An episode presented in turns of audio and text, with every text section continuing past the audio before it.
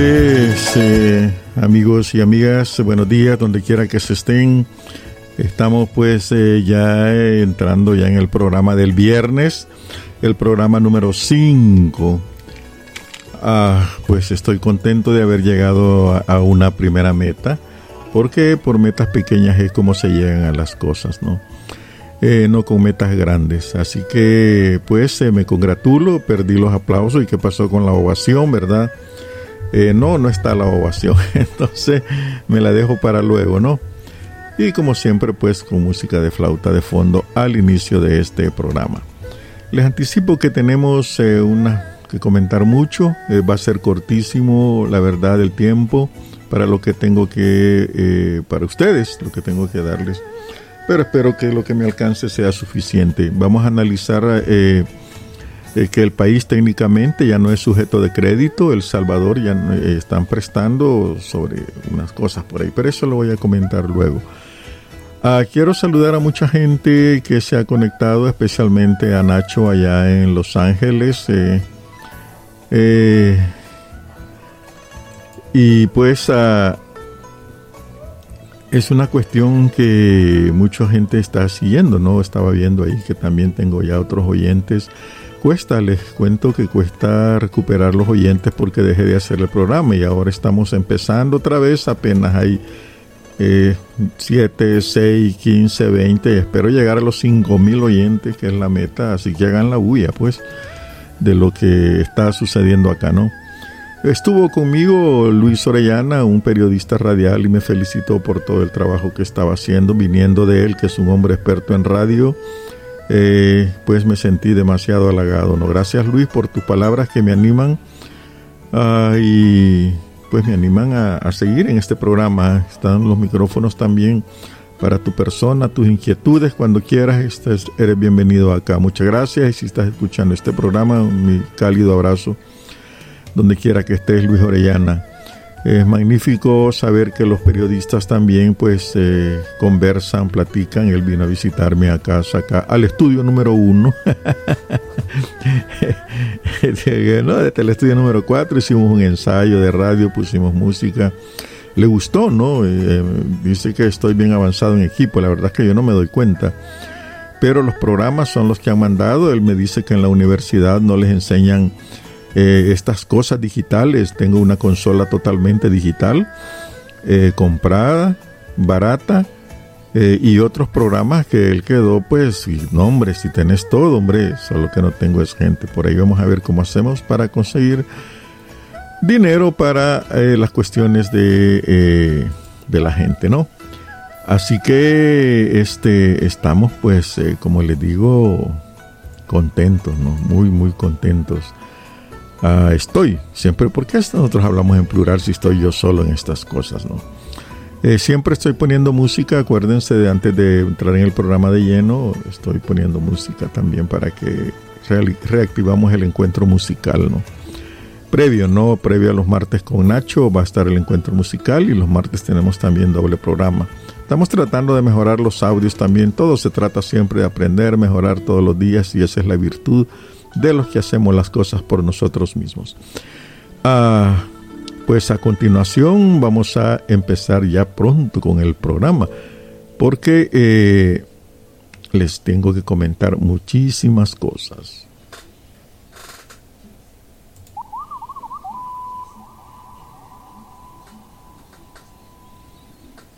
Bueno, eh, pues fíjense que uh, estaba cuando publiqué esto de la, que iba a hablar sobre los préstamos nuevamente, porque ya había comentado esto, algún comentario por ahí de gente bien fanática que no tiene conocimiento para nada de lo que es la economía. Como periodista estudié economía política, ayer di mis puntos de vista eh, de que lo que necesita la gente, la gente necesita eh, que le cuenten cómo le va a afectar su vida las decisiones que se están tomando no a nivel macro, como decía, hoy quiero decir que la economía tiene dos puntos de vista. Imagínense ustedes qué fácil nos va a salir, ¿verdad? Un punto de vista es eh, precisamente el nivel macro, eh, a nivel grande, los préstamos del Fondo Monetario Internacional, cómo impactan el Producto Interno Bruto. Ese es el nivel macro y todos esos temas que se dan, ¿no? Los requisitos para préstamos, las condiciones que pone el Fondo Monetario Internacional, ignoramos las condiciones que le ha dado el Banco Centroamericano de Integración Económica, que le está soltando con gusto la plata a este señor presidente, ¿no? Que no es mi presidente y no me representa. Entonces, esa situación es algo que es nivel macro. Difícilmente la gente entiende ese nivel. El segundo nivel, el nivel micro, sí que lo entendemos nosotros. Cuánto vale la libra de arroz, de papa, cuánto valen los guineos, las pupusas. Ayer dije que tienen precio de Estados Unidos, pero allá ganan dólares y gastan dólares. En cambio aquí se ganan dólares y ah, eh, disfrazados, colones disfrazados de dólares. Entonces las pupusas que aquí deberían de ser baratas porque aquí hay maíz, etcétera, son carísimas ustedes. Ya subieron a 65, 70 y 1.25 donde usted vaya. Pues eh, el otro nivel es el nivel ultra vulgar y bajero, que no sabe nada de economía, pero se atreven a decir que eh, los otros gobiernos y no dijeron nada. No, eso es divirtuar las cosas. Las cosas están sucediendo ahorita, no tienen que ver con los otros gobiernos. El nivel de endeudamiento está subiendo. Es que eso ya venía, no venía así, señores. Ese nivel de endeudamiento es medido, pero en 24 horas esta presidencia se endeudó en más que en todo el año pasado. Imagínense ustedes. Entonces, esas cositas que se vienen dando precisamente son las que esta gente vulgar y corriente no quiere entender. Ni va a entender nunca, creo yo. Ella solo pone que al frente fue el que se... No, no, no, señores, ya expliqué los préstamos, cómo se van aplicando y cómo una responsabilidad de gobierno dice, demen, demen, demen dinero. Acuérdense que 360 millones de dólares para las alcaldías desaparecieron y hoy va a prestar para darle 50 millones y quién sabe si se los va a dar, ¿no? Esa es una cuestión dura y es dura la realidad. Ya van a apretar, ya van a ver. Los dictadores no duran mucho, hombre. Deberías saberlo. Así que vamos a escuchar Me fusilé, soy honesto, del canal 33, una entrevista con César Villalona, un economista de primera línea, y con otro economista. Por ahí van a escuchar su nombre, ¿no? Entonces tuve que editarlo porque tiene muchos anuncios, dura más de una hora y le quité media hora con anuncios y toda la cosa, y algunas cosas que decía él, el periodista presentador también, al final está su nombre. Pero lo que dicen los economistas, quiero que le pongan atención, porque ellos sí saben de economía. Además, van a hablar del impacto también que va a tener entre la gente este endeudamiento. Los dos coinciden en algo. Técnicamente El Salvador ya no es sujeto de crédito, señores. Está prestando de la nada y con qué la va a pagar no se sabe. Ya les dije ayer que si usted tenía 100 dólares, debía 90, solo le quedaban 10. ¿Y con qué pagaba esos 90? Así es, el Producto Interno Bruto ya alcanzó el 90% y a dónde va a sacar para pagar. Eso quiere decir que va a haber un sacrificio algo jodido para la gente. Pero oigamos a los economistas y pues eh, más adelante también, de acuerdo al guion acá que tengo establecido, ¿no? Vamos a hablar también de cómo nos ven desde el exterior y eso es importantísimo también, ¿no? Cómo nos están viendo desde el exterior. Además de, de paso comentar otras notitas que están por ahí calientes en este momento. Oigamos pues lo que dicen los economistas y luego nos vamos a ir a, a la música ustedes. Y vamos a ver la cortina musical, pero ahorita esto. Lo que ocurrió en el año 2020 es que el nivel del endeudamiento sobrepasó los 2.482 millones de dólares. Si lo vemos en perspectiva histórica, El Salvador ha tenido por momentos procesos de endeudamiento bastante considerables. 2009 fue uno, 2012 fue el otro. ¿Qué nos dice esto del patrón de la economía o de, la gestión de las finanzas públicas salvadoreñas de tener estos niveles de endeudamiento y lo que se disparó en el 2020 por temas de la pandemia o solicitudes que hizo el mismo gobierno? Sí, el crecimiento de la deuda del año pasado fue muy grande. Y a diferencia de otros años, donde ha influido mucho el pago de pensiones, porque hay que tomar en cuenta que hay un crecimiento automático de la deuda por el fideicomiso de obligaciones previsionales, que ha llevado a los gobiernos desde el 2007 para acá a endeudarse con las AFP. El año pasado no fue por eso, porque la reforma del 17 alivió un poco esa carga, además en un solo año. Entonces es un endeudamiento excesivo y la deuda que estaba en el más o menos 73% del Producto Interno Bruto, que es un indicador que utilizan los organismos internacionales, anda ahorita por el 91, más o menos. Y con respecto al ingreso nacional disponible anda por el 85. O sea, incluimos la remesa como parte también de, porque es un factor ya estructural de nuestra economía. Eh, pero además de que es muy alta, se ha dado un contexto de, caída de la economía. Porque una cosa es que la deuda crezca y también crezca la actividad económica.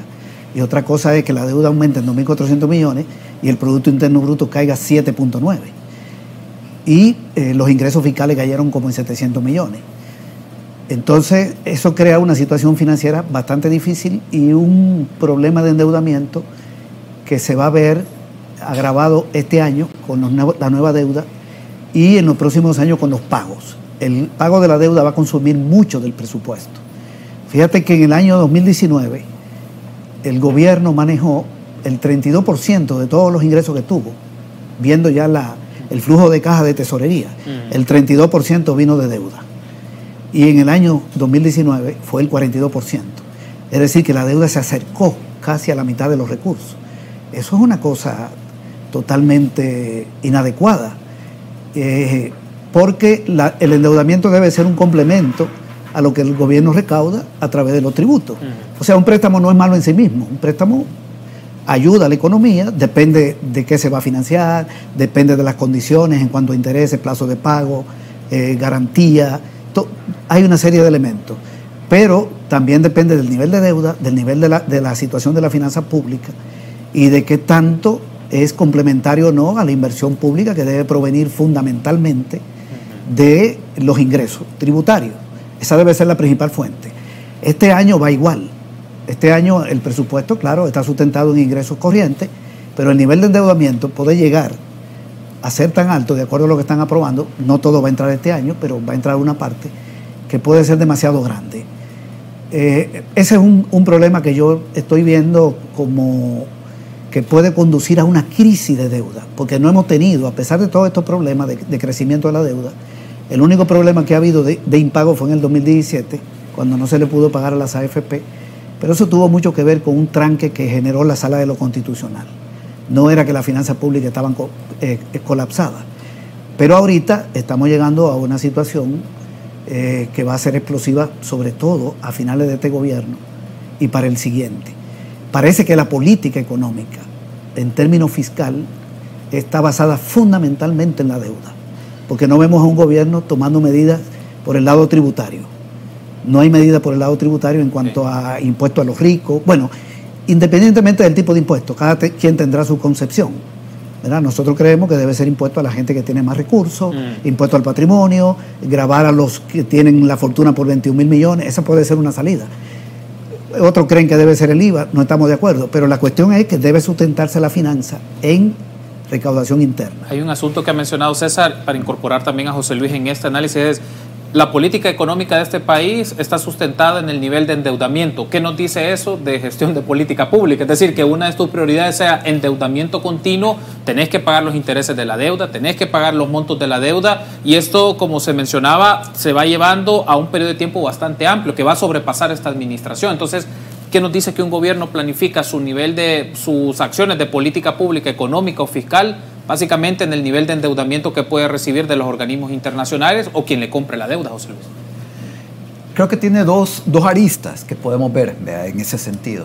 Por un lado, en términos de la ejecución de los programas, si tu, tu ejecución del programa depende de obtener financiamiento externo, obtener deuda, pues queda a merced de que eh, si no conseguís financiamiento, si no tenés eh, quien te dé deuda, pues no se van a ejecutar los programas que se están planteando. Por eso es importante entonces que la política fiscal, que la política económica, que la política social tenga sustento en las capacidades eh, ordinarias del Estado, la recaudación impositiva, la tributación, los impuestos, ¿no? y que esa sea la base. A partir de ahí, planificar y luego lo que se necesite se complementa con deuda. Pero la base de la planificación debe de ser fundamentalmente los ingresos propios, los que el mismo país puede generar a través de los impuestos. Y, creo que esa reflexión que hacía César es muy buena. O sea, impuestos, pero no siempre, los impuestos no los pagamos todos y todas por igual. ¿no? Siempre hay a, a quienes se les carga más y es importante una visión progresiva de los impuestos, es decir, que se pague más, que cargue, se cargue más a quienes tienen más y menos a quienes tienen menos. Eso por un lado, en términos de, la planificación, en la ejecución de los programas. Mm. Y, además, es que si vamos a ver los contratos de préstamo y hacia dónde se están siendo eh, destinados, muchos de los programas a los que se van ni siquiera los conocemos. ¿sí? Eh, más allá de nombres, no sabemos en qué consisten los programas. Eh, por ejemplo, algunos de los que se han aprobado son para el, control, el Plan Control Territorial, que está declarado como información reservada. Otro préstamo es para el programa de primera infancia, que también está declarado como información reservada. Otro es para el programa de Crecer Juntos, que también es información reservada. ¿no? Entonces, eh, se están tomando préstamos para ejecución de programas que la ciudadanía no puede conocer. No, no sabemos eh, en qué consisten esos programas, cómo se van a ejecutar esos programas, cuál es la población beneficiada en esos programas. Entonces, te da, para empezar, ese gran problema que hablamos de ejecución. Y por el otro lado, ya más en términos financieros, es que cada vez que nos endeudamos, eso implica carga en el futuro, carga fiscal en el futuro, carga de estar pagando deuda en el futuro.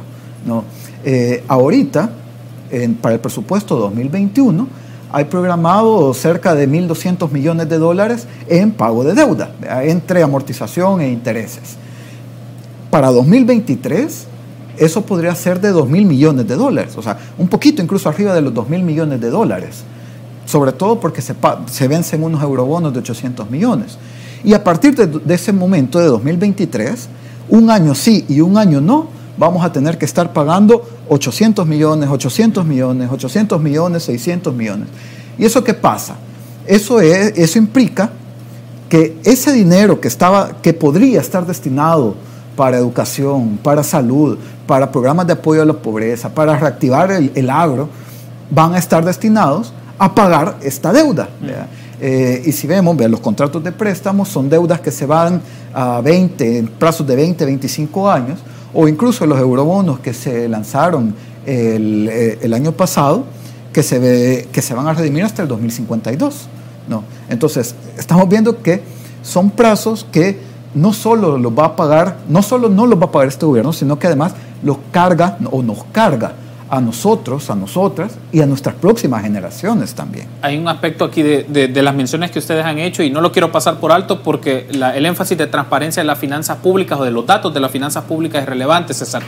¿Y qué tanto es, por ejemplo, real las cifras que, están, que son de conocimiento público? Revisando un poco el perfil de deuda del sector público no financiero para marzo 2021 al 31 de marzo, el monto que se tiene, incluyendo el FOP, el Fideicomiso de Obligaciones Previsionales, el monto es al 31 de marzo de este año 21.965.5 millones de dólares, pero el porcentaje es respecto al PIB de 82.6. Pero se ha estado hablando, por ejemplo, que el ratio es mayor todavía, que puede llegar al 90%. ¿Qué pasa con ese tema de las cifras? ¿Y por qué lo pregunto? Para efectos de la ciudadanía es, ¿tenemos las cifras reales de nuestro nivel de endeudamiento? Y si no las tenemos, qué información debemos de conocer para saber el estado de nuestras finanzas. Si uno trata de tener claridad en sus finanzas personales, por lo menos, o familiares, por lo menos las del Estado nos debería de interesar también. Bueno, la cifra del Banco Central está hasta marzo. Yo incluso la revisé hoy en la mañana y se acerca a los 23 mil millones la deuda pública. Son 22 mil 900 y tanto, un poquito menos de 23 mil millones. Con respecto a diciembre del año pasado, es un aumento de alrededor de 3.200 millones. Con respecto a diciembre, con perdón, del 2019. 3.200 millones, grandísimo, hasta marzo. Eso equivale, si tomamos el PIB del, 2019, del 2020, que disminuyó bastante, que son cerró en 24.880 millones, equivale más o menos al 92% mm. del Producto Interno Bruto. Ese es el dato de las cifras oficiales. No puedo utilizar otra. Mm. Estoy basado en el Banco Central. Eso quiere decir que técnicamente, realmente, técnicamente, este país ya no es sujeto de crédito. No debería ser sujeto de crédito. Le están haciendo préstamos los organismos multilaterales porque estamos en medio de una emergencia mundial, hay una problemática todavía que no se resuelve de la pandemia, que por cierto están aumentando los casos de fallecimiento, ahora están falleciendo 180 cada mes, antes eran 140 el año pasado, toda la crisis de salud, hay una problemática. Y los organismos financieros internacionales, multilaterales, eh, apoyan. No tanto la banca privada, ni los tenedores de bonos. Ahí está difícil la mm. colocación. Entonces, eh, es, bastante pesada según ese indicador. Pero otra cosa que yo quería señalar es que también este endeudamiento se está dando en un marco de manejo de la finanza pública no transparente. Es decir, la deuda crece, el PIB cae. El año pasado es un año impresionante.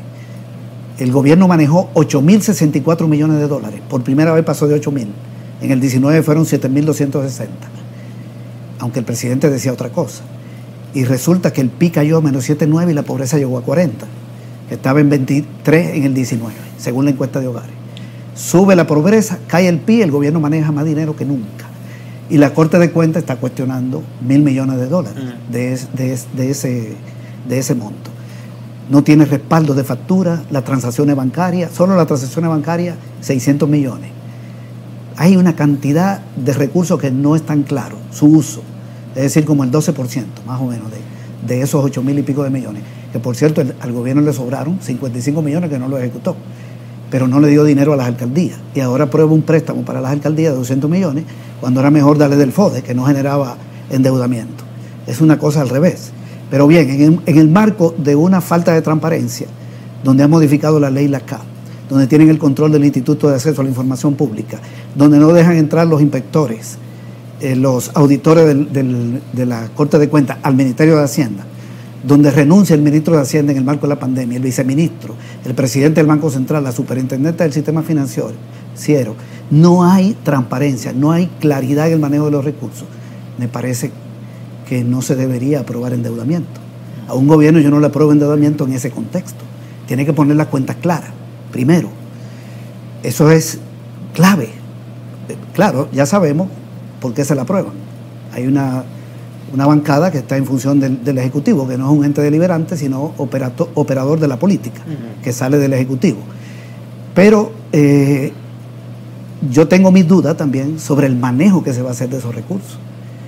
De si se aprueban esos, esos recursos, porque hay que control ahí, no hay instancia contralora. Si tú pones un recurso de inconstitucionalidad ante algo, ya sabemos cuál va a ser la decisión la fiscalía ya sabemos qué es lo que va a investigar y qué no va a investigar. Y está en riesgo incluso la continuidad de los magistrados que están en la Corte de Cuentas. Entonces estamos en, marco de un endeudamiento y de un gobierno que no rinde cuenta sobre los recursos. El ministro de Hacienda no atendió el llamado de, la Asamblea Legislativa ni, y la policía tampoco lo llevó por apremio.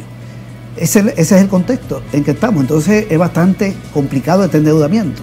Se presta a un uso discrecional de los recursos que al final no tiene un impacto positivo, aunque digan que es un préstamo de salud.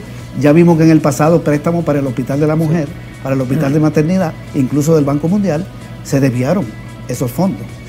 Eh, hay muchos indicios de corrupción, es lo que quiero decir. Tengo que hacer la pausa, pero al regresar podemos aterrizarlo todavía en una situación más concreta, pero siempre teniendo la mirada en esta perspectiva de la transparencia y el manejo de las finanzas públicas esta serie de préstamos, algunos que fueron ratificados, otros que fueron una solicitud de aprobación por la Asamblea Legislativa. ¿Y qué significa esto también por los organismos financieros? En principio no puede pensar, el que te presta el dinero debe tener claridad de cómo están tus finanzas públicas. Si no, no te voy a prestar, si tus condiciones de finanzas están en una condición grave. Me gustaría ponerlo en la lectura, en la lectura de ustedes y también en el panorama lo del Fondo Monetario Internacional. Hay un proceso de acuerdo, qué tanto esto puede marcar la dinámica política del país y si esto puede ser un punto de quiebre para la lógica de cómo se ha estado gestionando las finanzas públicas, nos lleva a una situación más grave, lleva a un, periodo de contención. Bueno. Entonces, tenemos todo un mecanismo de, los, de los organismos multilaterales y de la, de la banca multilateral, de los organismos que están prestando, que tiene dos cosas, o sea, dos, dos grandes aristas que, por las cuales sigue prestando. Por un lado, porque es negocio, o sea, al final de cuentas, eh, son bancos, o sea, son organismos multilaterales, están constituidos eh, a partir de fondos de diferentes países, pero son bancos. Eh, y a los bancos buscan rentabilidad. Y esa rentabilidad la, van la pueden conseguir a través de las tasas de interés que estamos pagando por los préstamos que, que se están dando. Entonces, para los bancos es, al final de cuentas, es un negocio. Es un negocio estar prestando. Eso por un lado. Y por otro lado, estos organismos multilaterales, particularmente si estamos hablando tipo el, Banco Monetario, estamos hablando de eh, el BID, eh, también saben que pueden, tienen un respaldo, porque por ejemplo el Banco Mundial fue creado en el marco de eh, terminar la Segunda Guerra Mundial y justamente junto con el Banco Mundial, que se creó como un banco que daba créditos a los países para la reconstrucción después de la, de la guerra mundial, se creó el Fondo Monetario Internacional, que era una institución que se aseguraba de que los países pagaran los préstamos que hacía el Banco Mundial. Ah, pues, esa misma dinámica es la que se ha mantenido. Y cuando llega, llega ahora el Banco Mundial, llega ahora el BID, eh, el BESIE, a dar préstamos a los países, pues al final tienen también como respaldo, como el pagador de última instancia, el Fondo Monetario Internacional, que se asegura que sean los países que puedan pagar la deuda. ¿Y cómo la van a pagar? Pues al, Fondo Monetario lo que se le interesa, y a estos organismos, porque, son banca, lo que le interesa es que le paguen la deuda. ¿Qué reformas se deben de hacer para eso? Pues eso eh, ya, empieza todo el proceso de negociación ¿no? Eh, ¿Qué tipo de impuestos se van a subir? Eh, ahorita, de hecho, están, ya hemos visto, el ministro de Hacienda ha dicho que hay un proceso de negociación con el Fondo Monetario Internacional. Las negociaciones en este momento no las conocemos, eh, no sabemos qué se está planteando en la mesa, pero sí podemos saber qué es lo que ha recomendado el Fondo Monetario Internacional en años anteriores. Porque hay documentos, el Fondo Monetario cada año hace eh, documentos para los países donde hace una revisión de las economías y hace una serie de recomendaciones. En el 2019, las recomendaciones del Fondo Monetario eran un ajuste del 1.9%, vea que eso no nos dice mucho, pero cuando vemos las medidas, lo que planteaba el Fondo Monetario eran ajustes por el lado de los ingresos, ¿eso qué quiere decir? Aumentar impuestos. Y una de las recomendaciones que daba el fondo en ese momento era aumentar el IVA al 14.5%. Y por el lado de los gastos, planteaba recortes en términos de eh, salarios, que eso implica despidos en el sector público, pero también en eh, focalización de subsidios. Eso lo planteaba el Fondo Monetario en 2019. En el 2020, nuevamente hace ese documento el Fondo Monetario y las recomendaciones que hace ya en, esa, en ese documento no hace la recomendación del el aumento al IVA, sino que pone el, un, impuesto al patrimonio. Pero también agrega un monotributo, que al final de cuentas implica que todos y todas, o, un impuesto sobre todo enfocado al sector informal, eh, para porque como sector informal no está inscrito a los mecanismos de, del IVA, de la recaudación de IVA, entonces hace aplicar un monotributo para todos y todo del sector informal. Esas son recomendaciones por el lado de los ingresos que daba el Fondo Monetario en el 2020 y también eh, por el lado de los gastos volví a mencionar el tema de salarios, el tema de bienes y servicios y focalización de subsidios. Entonces, al final tenés eh, los, los, bancos, los organismos multilaterales siguen prestando, pero saben que de alguna manera estos ajustes que el Fondo Monetario puede estar, empezar a negociar con los países le pueden permitir la ventana de oxígeno para que les paguen las deudas. ¿A costa de qué hay que preguntarnos? Mm. Este punto que menciona José Luis me da la pauta para consultarle esto a César. Eh, José Luis nos describe 2019 y 2020 en lo que ha em, formulado el Fondo Monetario a través, de sus, a través de sus investigaciones o a través de sus documentos. Pero ahora 2021 tiene varias particularidades. Uno es el componente político, las decisiones o acciones que provengan del gobierno, cómo esto, van a, cómo esto va a configurar eh, César, los términos de negociación con el Fondo Monetario. Si hay un tema de concentración del poder, si hay un tema, por ejemplo, que no te da garantías para algún tipo de inversión, que cómo, ¿cómo marcaría las acciones políticas o el panorama también, no solo de manejo de las finanzas, sino que se haga a nivel político los términos de negociación con el Fondo Monetario Internacional? Vamos a ver, el presupuesto de este año se aprobó con un faltante de 2.100 millones. El gobierno sobreestimó la recaudación de y renta y no puso el pago a los exportadores, la devolución del IVA completa, 87 millones. Y necesidades de financiamiento ya aprobada por la Asamblea de 1.350 y pico millones.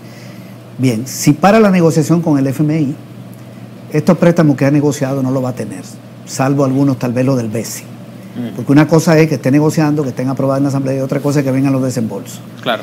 Y el gobierno no termina el año. O sea, los ingresos no le van a alcanzar, sobre todo en los últimos tres meses, a no ser que haga un recorte fuerte de gasto. Entonces, eh, lo que asignó para salud, o lo que dijo que iba a invertir en salud, en educación, no va. Y si negocia con el FMI, vienen medidas, hay un menú. El gobierno dice que no va a escoger el aumento del IVA, pero si no escoge el aumento del IVA, tiene que agarrar otra propuesta que está haciendo el fondo, que tiene que ver con el monotributo y también el encarecimiento de los combustibles, o el recorte de gastos también de que hablaba José Luis. Cualquier medida que agarre ahí es negativa para la población. Tiene un efecto contractivo por el lado del gasto y un efecto inflacionario por el lado de los ingresos. El único tributo ahí que nosotros respaldaríamos, digamos que a mí me parece, es el tributo al patrimonio, si entra ahí en la negociación. Lo demás es contractivo.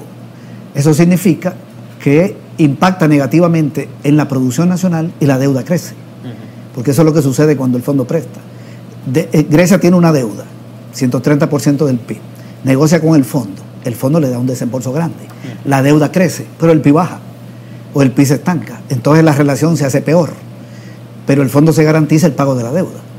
Porque le está pidiendo que consiga 800 millones entre aumento de ingresos y recorte de gasto en tres años. La mayoría por el lado del, gasto. Creo que 2.5 y uno, eh, eh, o 4.5 y uno, 3.5 eh, y uno, o 2.6 y uno 4, algo así, para llegar a 4. Esos son 800 millones. Si aplica esa medida, eh, afecta al sector privado, afecta la capacidad de consumo de la gente porque suben los precios, se disminuye el consumo real de la población, las microempresas tienen aumento de costos, eh, la inflación sube todos los costos. Entonces el efecto es negativo en términos eh, de crecimiento económico, de empleo y de todo lo demás. Pero con ese dinero el gobierno paga la deuda, que es lo que al fondo le interesa, como dice José Luis. Y puede venir otro ajuste más adelante, porque la mecánica de la deuda es que se endeude.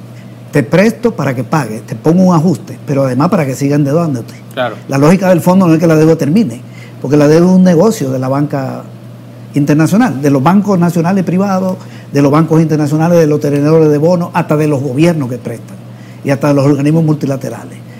Ok, pero estamos en una negociación en un marco de eh, un rumbo económico que está bien precario. Fíjate que la economía no va bien este año el año pasado se hundió y este año no va bien.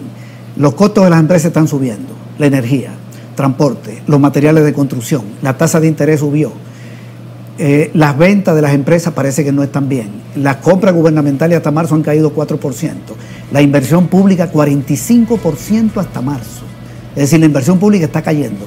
Y vemos el crédito a la banca, 1% de crecimiento hasta marzo, estancado. ¿Cuáles son las variables de inversión? Crédito, Inversión extranjera no hay prácticamente. La inversión pública caída. Un año malo, de nuevo. No se recupera buena parte del empleo perdido. Y viene esta negociación. Esta negociación lo que significa, si la logran, es que el gobierno finalmente tendrá un programa económico, porque no ha tenido programa económico. Pero ya podríamos decir que por fin tiene un programa. Un programa de ajuste de tres años. Los tres años que le quedan. 2000... Eh, de, junio al 24. Ese sería el programa económico. Y ese es un programa totalmente negativo para la población, de contracción de demanda y de incremento de precios, que por cierto la inflación apunta, ya apunta a llegar a 8, que sería la más alta desde 1990 y que va a presionar los intereses, que les, resta rentabilidad a las empresas, que afecta la inversión eh, productiva, que afecta a las microempresas, afecta el salario, los salarios están congelados es decir, nosotros tenemos un panorama muy negativo como para meterle un programa de ajuste a una economía eh, tan débil y una población de tan bajos recursos y un gobierno con una deuda tan grande y una finanza pública tan caótica.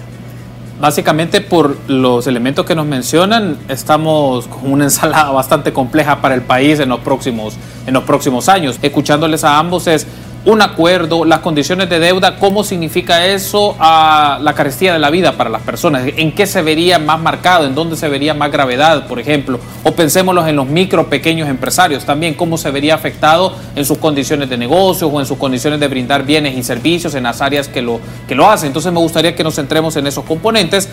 El programa con el Fondo Monetario Internacional parece poco, poco probable en el futuro cercano, advierte un reporte del Banco de Inversiones Berkeley. Ahora bien, eh, dicho esto, quiero pedir la producción si nos pone en pantalla las preguntas o comentarios que han llegado a través de las redes sociales y eso nos permite también ampliar este último tramo de la, de la discusión en la lectura que José Luis y César hagan de estas preguntas o comentarios. Adalberto, la deuda descontrolada siempre hay que pagarla y la, y la pagaremos doble vía nuestros impuestos y recortes de derechos fundamentales como el acceso a la salud, el agua, a la alimentación, etc. Ese es uno de los comentarios que menciona Adalberto. Otro de los comentarios de José. Se persiguieron a los evasores fiscales para hacer ajustes y recuperar ingresos para la antigua sala de lo constitucional. Lanzó un decreto que blindaba a los principales evasores fiscales, menciona José. Otro de los componentes o de las preguntas o comentarios, Juan. ¿Qué opinión les merece que durante los gobiernos del FMLN el proyecto Alba Petróleo fue un saco rojo en el cual jamás llegaron los fondos a las alcaldías y saquearon los recursos que dejaron una deuda por 25 años a nuestro país? El comentario de Juan. Otro comentario. Desde mi opinión ciudadana, el endeudamiento que ha hecho el gobierno ha sido para aplacar un poco los efectos de la pandemia en la economía, que sirvió para inyectar capital al sector informal que es el corazón de nuestra economía. Bueno, ahí tenemos varios comentarios y puntos de vista y me gustaría pues iniciar con José Luis para tener una reacción a estas preguntas y hay un asunto que, llama la atención de estos comentarios, que era, por ejemplo, que el endeudamiento era necesario para enfrentar las situaciones de la pandemia o que, por ejemplo, las acciones del gobierno han ido a grupos específicos. Sería interesante ver y contrastar un poco con la información que se dispone y con las acciones en concreto que se puede hacer en esa materia. Y el punto que planteaba al cierre del bloque anterior, José Luis, cómo una situación de un ajuste, una situación crítica de las finanzas públicas le afecta a lo cotidiano, nos afecta a lo cotidiano a los que habitamos este país.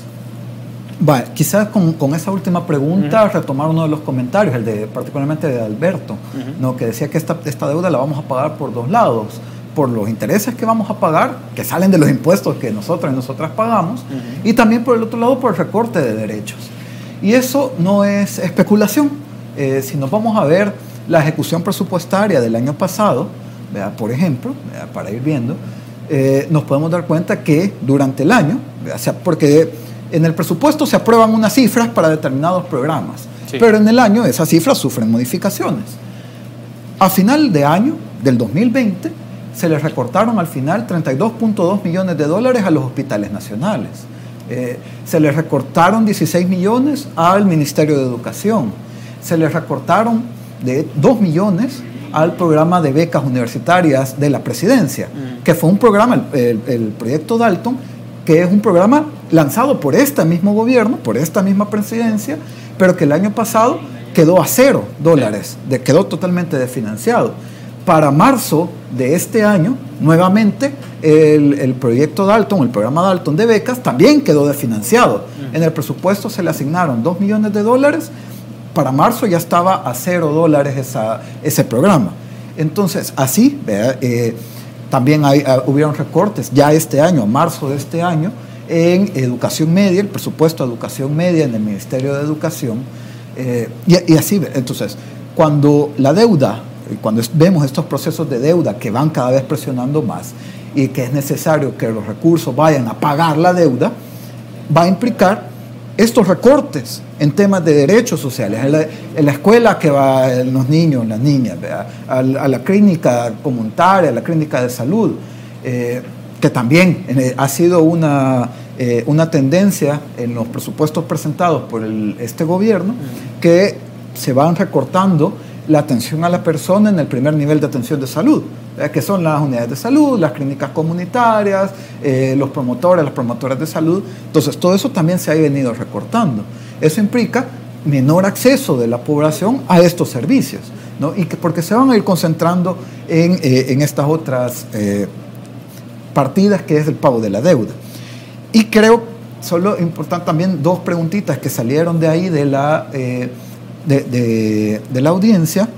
Por un lado, que todos los países, decía que la, la deuda se realizó por la pandemia, que el año pasado la deuda creció por la pandemia, y, creo que sí, todos los países se endeudaron por la pandemia. Fue un contexto extraordinario que requería de medidas extraordinarias.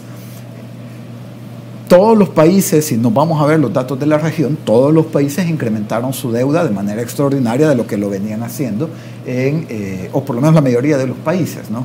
De lo que venían haciéndolo en, en los años anteriores.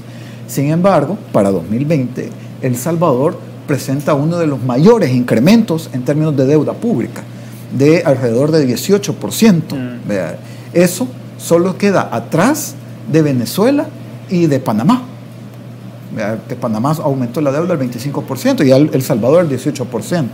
El resto de países de América Latina, el incremento de la deuda fue de menos del 13%.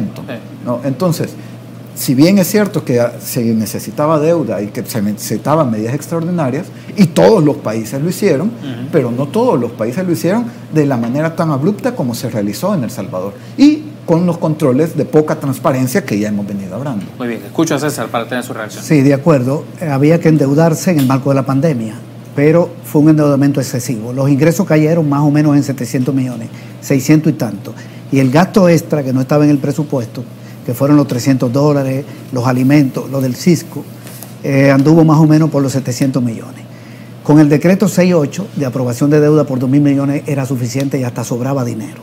Pero además la derecha le aprobó mil millones adicionales, un crédito de Japón de 46 millones y el gobierno vendió lete por cerca de 500 millones, entre lo que vendió y pagó.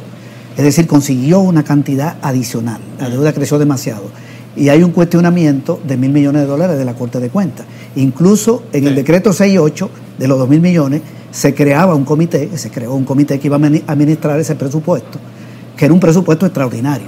Y finalmente tuvo que renunciar la UCA, FUSADE, la ESEN, la ANE, la Cámara de Comercio, porque no había transparencia.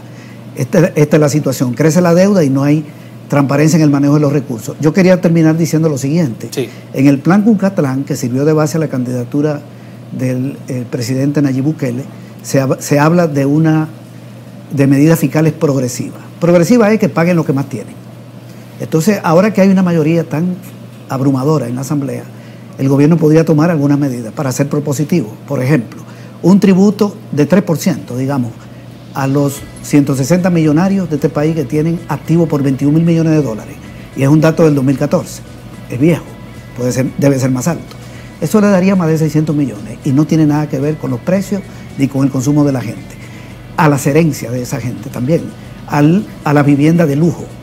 Por ejemplo, la vivienda de más de 350 mil dólares, los ranchos en la playa. Ese tributo se intentó eh, aprobar, bueno, no, no encontró eh, los votos suficientes cuando se propuso en el 2011, que lo propuso el expresidente Fune.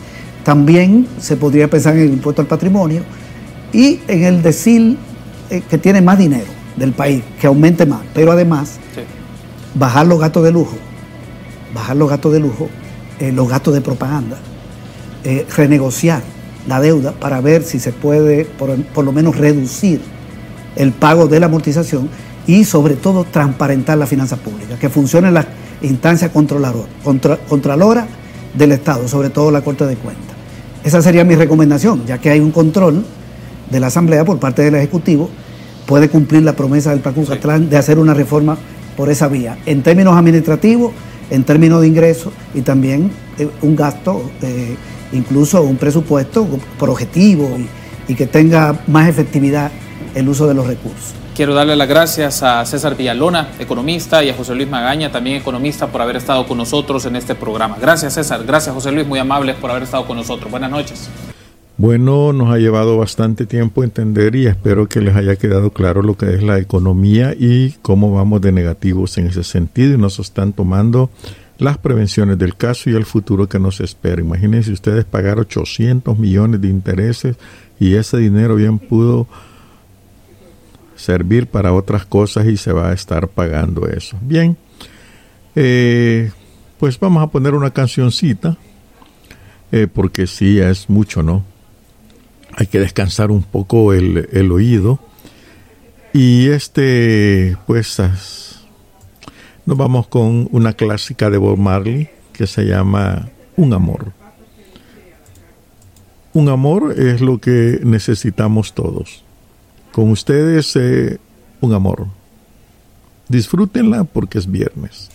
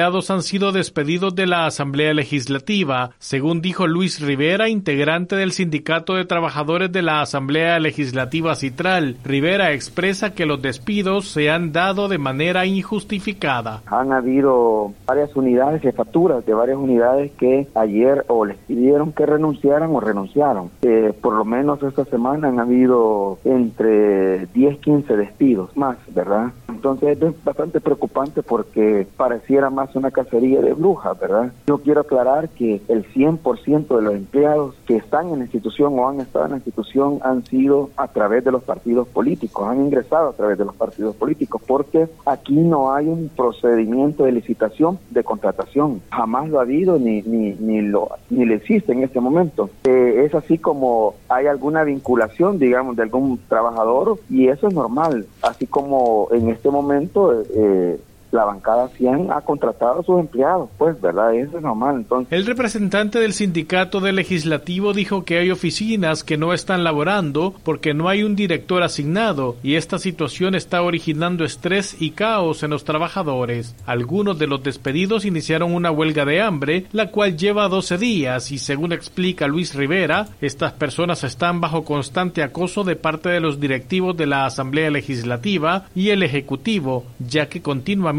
se les intimida con el paso de militares y policías. Siempre ha existido, ¿verdad? Desde el inicio de la huelga, esa posibilidad. Incluso el primer y segundo día hubo bastante movilización eh, al interior de, de, la Asamblea de, miembros de la UMO. Sí nos preocupa y nos asusta, ¿verdad? Que en algún momento ellos puedan desalojarnos. Ayer se hizo un operativo de reconocimiento por parte del batallón presidencial para ver, de, me imagino yo, de prever la situación de seguridad por la avenida del presidente el, 1 de junio. Sin embargo, creímos nosotros que, que fue exagerado porque eh, estuvieron frente a los compañeros en huelga, pues eh, viendo muchos detalles y, eso a nosotros pues nos los alertó, ¿verdad? Porque eh, supongo yo que eso les debe crear algún tipo de malestar el que el presidente venga y se encuentre con los compañeros en huelga, pues, ¿verdad? Con todos los que estamos acá. Los miembros del Sindicato de Trabajadores de la Asamblea Legislativa Citral señalan que con estos despidos los afectados son los trabajadores que tenían asignado un puesto y responsabilidades concretas. Sin embargo, quienes cobraban en las plazas fantasmas no se verán afectados. Gerardo Castro, YSUCA Noticias.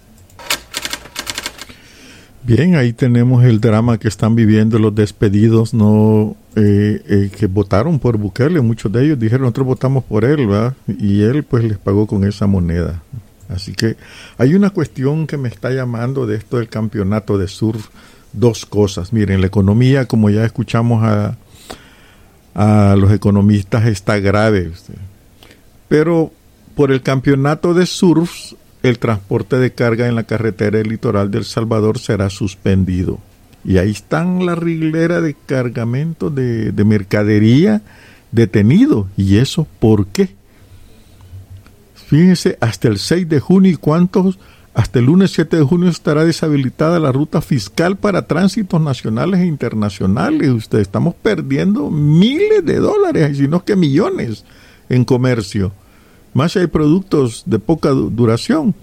Todo por su famoso campeonato que no le trae nada al país, ni siquiera propaganda de turismo, porque simplemente se va a ver por televisión, señores. ¿Y saben por qué? Solo se va a ver por medios digitales. Y, imagínense, y han suspendido el transporte de carga en la carretera. Vean, hay otra situación que es más preocupante todavía. Ustedes se han dado cuenta que hay este eh, cepas, cepas de, no digo cepas pucha más, sino que eh, hay otras variantes del COVID, la brasileña, que es una, la hindú, la de Inglaterra, son variantes que están causando estragos en el país, incluso la India, trae eh, hongos y todo, ¿no? Que están haciendo, ¿no? Pero vean, el, Fernando Aguerre, el presidente de la Asociación Internacional de Surf, ¿verdad? Dijo este día que hay 20 casos positivos por COVID-19 entre atletas y participantes del Mundial de Surf. Óigase bien, señores. Han traído la enfermedad otra vez para acá y a saber cómo esto no debió de haber sucedido en el país. Esa locura de querer resaltar y atraer turismo nos está llevando al caos. Primero en la economía, queda claro, no hay transporte y uno no sé por qué, porque sur, no se surfea en la carretera, sino que se surfea en el mar. ¿Y por qué lo han suspendido? No lo sé, pero como nadie dice nada. Y la otra cosa es eh, que traen la enfermedad. 20 atletas enfermos están participando y la gente aquí que pues los que están en los hoteles ya estaban advertidos de eso la gente que los está atendiendo, de decanes, estaban advertidos de eso. Los atletas que van a participar no se meten al mar con mascarilla usted. Y entonces, dice, imagínense la estupidez de la guerra que dice, eh, hay más de 20 en total. Fíjense, hay más de 20 confirmados entre participantes y atletas, pero después le daremos el dato exacto. Es una cantidad pequeña y aceptable no es una infección aquí, dijo. Hijo de la grande es un mazorca, mano. Todo por andar en un deporte que no es popular en El Salvador y por darle gusto al presidente cambiándole nombre a la playa. El Tunco, para mí va a ser siempre el Tunco Sur Siria. Eso es una bayuncada que no existe. Bien, es indignante, ¿no? Que nos meten más COVID del exterior no los detuvieron en el aeropuerto, no debieron de haber ingresado al país y suspenden el tránsito de mercaderías por siete días, todo lo que dura esa idiotez, porque es una idiotez que no debió de haberse celebrado. Bien, eh, otra noticia que llama la atención es que El Salvador este viernes fue incluido en la lista de países que violan los convenios de la Organización Internacional del Trabajo. ¿Ven? Por lo que en la próxima reunión de la Organización Internacional del Trabajo irá a un examen o juicio. Tanto despedido que hay, mucha gente están despidiendo por todos lados y hay convenios sobre esa cuestión. ¿no?